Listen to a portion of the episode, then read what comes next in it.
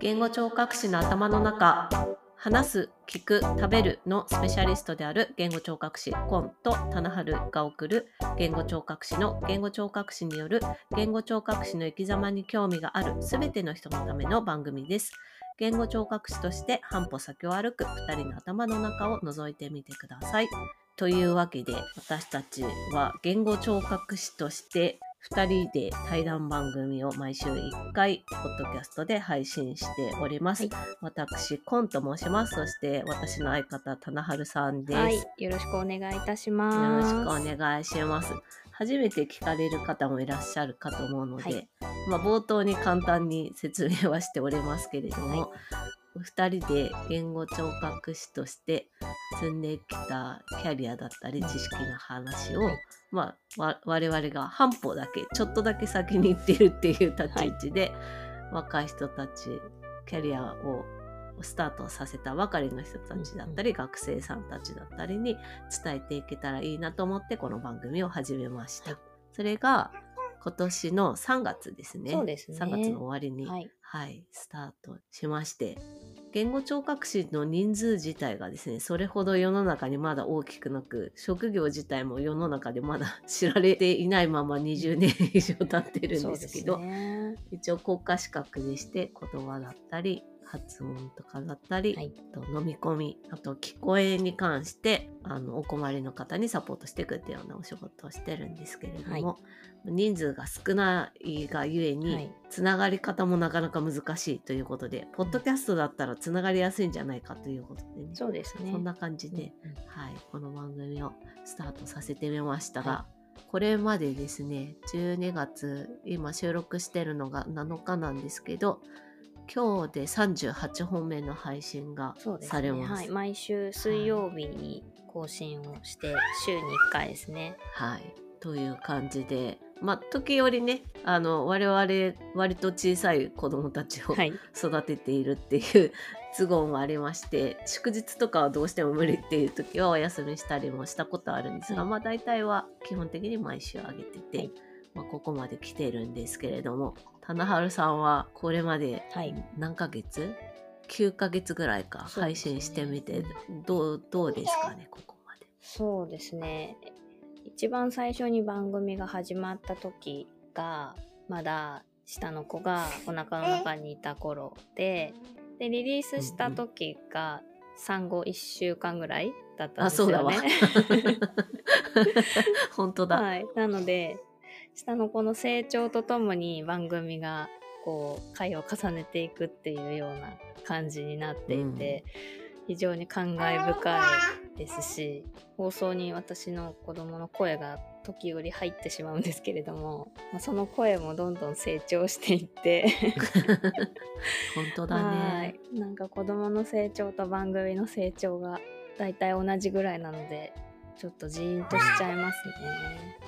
そうです、うんそうだね。今、こう、今もそう。そううるさいんですけど 下のお子さんを、赤ちゃんを抱っこして、毎週、私たち基本的に2本ずつぐらい、そうですね。収録してて、で、まあ、オンライン上で収録っていうのをやってるんですけど、はい全然2人とも住んでるとこが違うので、それでも続けてこられたのは、本当なんか感慨深いですね。そうですね。なんか本当に育児だったり、まあ、仕事だったり、それぞれのタスクの合間を縫って、こうやって収録を続けてきて、それなりにね、二人で予定合わせるの大変だったりするんですけど、そうそう。そう。なんですよね。子なかなか大変。突発的に体調不良になったりとか、ね、うん。子供の事情で忙しい時期もあったりとかね、うんお互いにね、しながらもこうやってなんとか毎週続けてこれたのはなかなかすごいことなんじゃないかなってね思いますね本当ですね。本当にそう思いますね、まあ、お互いにそれぞれで一人で音声配信っていうのを前から続けていて花春さんは Voicy ではい。発信していてで私はやったりやらなかったりを繰り返し続けてるんですけど、まあ、スタンド FM だったりアンカー系のポッドキャストで配信するっていうのはお互い大体2年近くそうですね。2年ぐらいっていう感じでうん。やってたっていうまあなんていうの素地みたいのがあったのもまあやりやすさのところではあったかなとは思うんですけど、私の場合はですね、本当に自分のポッドキャストがなんかもう本当に再生数少なすぎていつも心折れるんですけど。音声は最初はね、どうしても少ないから聞いてくれてるのかなって不安になりながら収録していきますよね。そうなんですよ。まあそうやってのらりくらり私はやり続け、やったりやらなかったりを続けてたんですけど、はい、この番組を始めるきっかけになったポッドキャスト番組が1つか2つ3つ、まあそんな感じで、はい、まあまずはですね、このアドベントカレンダーを企画してくださってるなるみさんが出演されてる、ポッドキャストアワード観覧席。はい。お三方あれを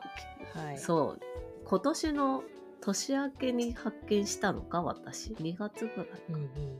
なんかポッドキャストアワード関連でたまたまなんか Spotify のおすすめに入ってきたのかなんかで、うん、聞いたらめまあ成美さん出てるしと思って聞いたらめちゃくちゃ面白くて、うんうん、なんかポッドキャストをこうやって分析するっていうこういう観点があるっていうの知らなかった確かにそうですね。ポッドキャストをポッドキャストで紹介するっていう感じですもんね。そうそうそうそう しかも結構1本1時間ぐらいで結構じっくり語る、うん、まあ、他にもあの朝日新聞の神田さんだったり、うん、農家の会でしたっけ？そうですね、だったり、うん、で3人でずっと1時間語り続けるっていう。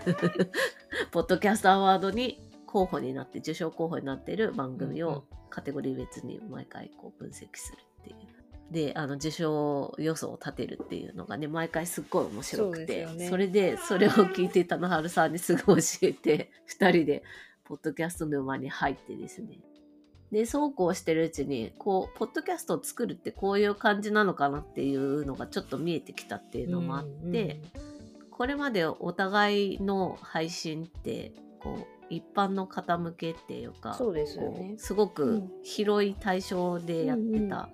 んですけどそれをあえてものすごく狭く絞ってみようっていうことを思い始めたのがそのポッドキャストアワーの観覧席。あとポッドキャストができるまでとかポッドキャスト総研とか、うんうんうん、それぞれの番組を聞くようになってよりその考えが固まってきてじゃあこれで行ってみようということで本当にあの人口自体が少ない言語聴覚士のさらにキャリアが浅い人っていうところにグッと絞って番組を作ってみたっていう経緯があります。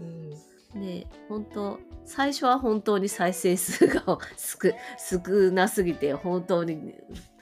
いややっぱ失敗したかなって思ったんですけど何ヶ月夏ぐらいからかな。少しずつなんかツイッターでもハッシュタグつけてつぶやいてくださる方がいたり、うんうんうん、その私たちの番組を通してツイッターでつながりが増えていくみたいな人が徐々に増えてきてそれとともに再生数も少しずつ上がるようになってきたかなと、まあ、まだまだですけど。という感じがしてますね。うん、なんかこう当初私たちが聞いてほしいなと思っていた方たちに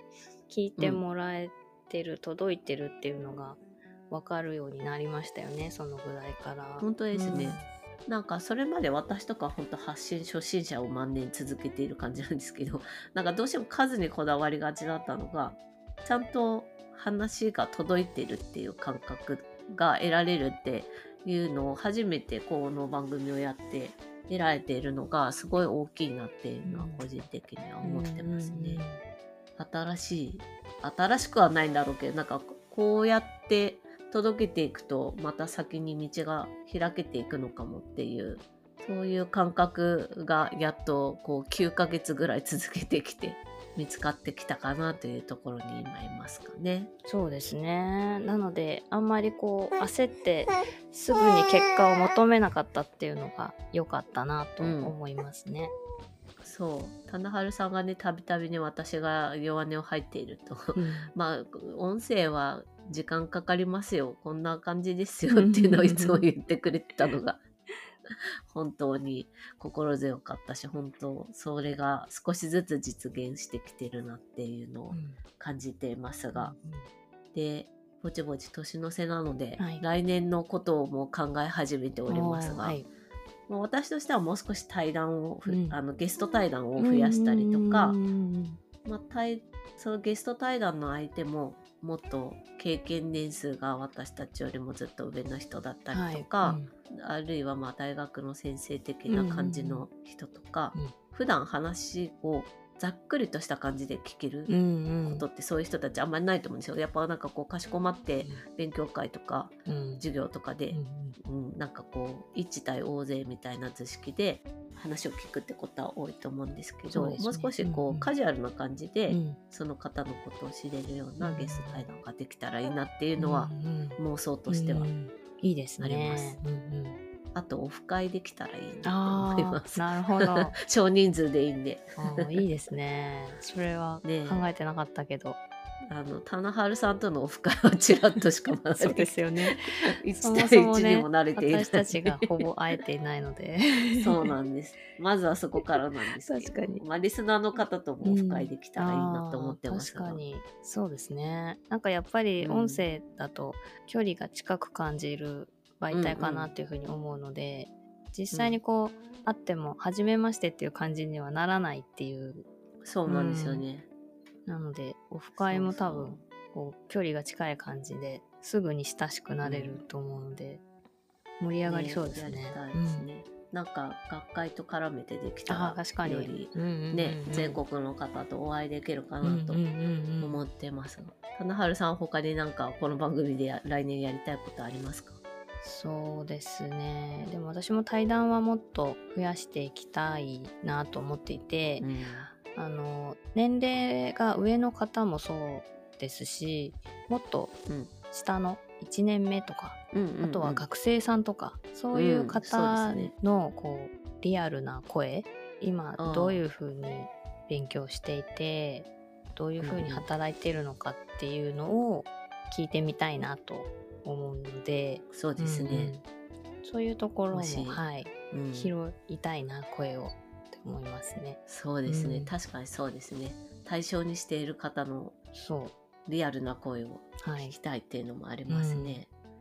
ただなかなか接点がないので。そうなんですよね。もしこれ聞いて我こそはと思う方がいれば、はい、私たちのあの質問箱質問フォームがはい、Google フォームでありますので、で、はい、はい、そちらの方にいただけたら嬉しいなとうん。思います。はい。でえっと、この番組は毎週水曜日の夕方5時に更新していて Spotify だったり Apple Podcast、Google Podcast、Amazon Music 毎回下噛みそうになるんだけど といった主要のポッドキャストプラットフォームで聞けますし、はい。あとは3週遅れで同じエピソードを YouTube でも公開しています。YouTube の方が、まあ、ポッドキャストとは厳密には違うんですけど、画像がつくのでそちらの方は棚春さんが作ってるサムネイル付きで画像としてはい音声を聞くことができますので、そちらももしよければ見ていただけたらなと思います。だいたい1回につき2、30分ぐらいのコンテンツで配信しています。対象は言語聴覚士の方ですけど、言語聴覚士ってなんだとか、うんこういう職業あるんだみたいな感じで思ってもらってね。まあ、あと、私たち2人とも、妊娠出産でキャリアっていうものをすごく見つめ直して、また新しい道を進もうとしているはい。過程でもあるので、今そんなところを一緒に聞いてもらって、共感してもらって、はい。そしてコメントをいただけると大変嬉しいなと思っています。はい、ということで、今日はですね、アドベントカレンダー用に収録したものなんですけれども、は言語聴覚士の頭の中っていう番組を始めてみて、今年1年思ったことを2人でつらつらとお話ししてみました。は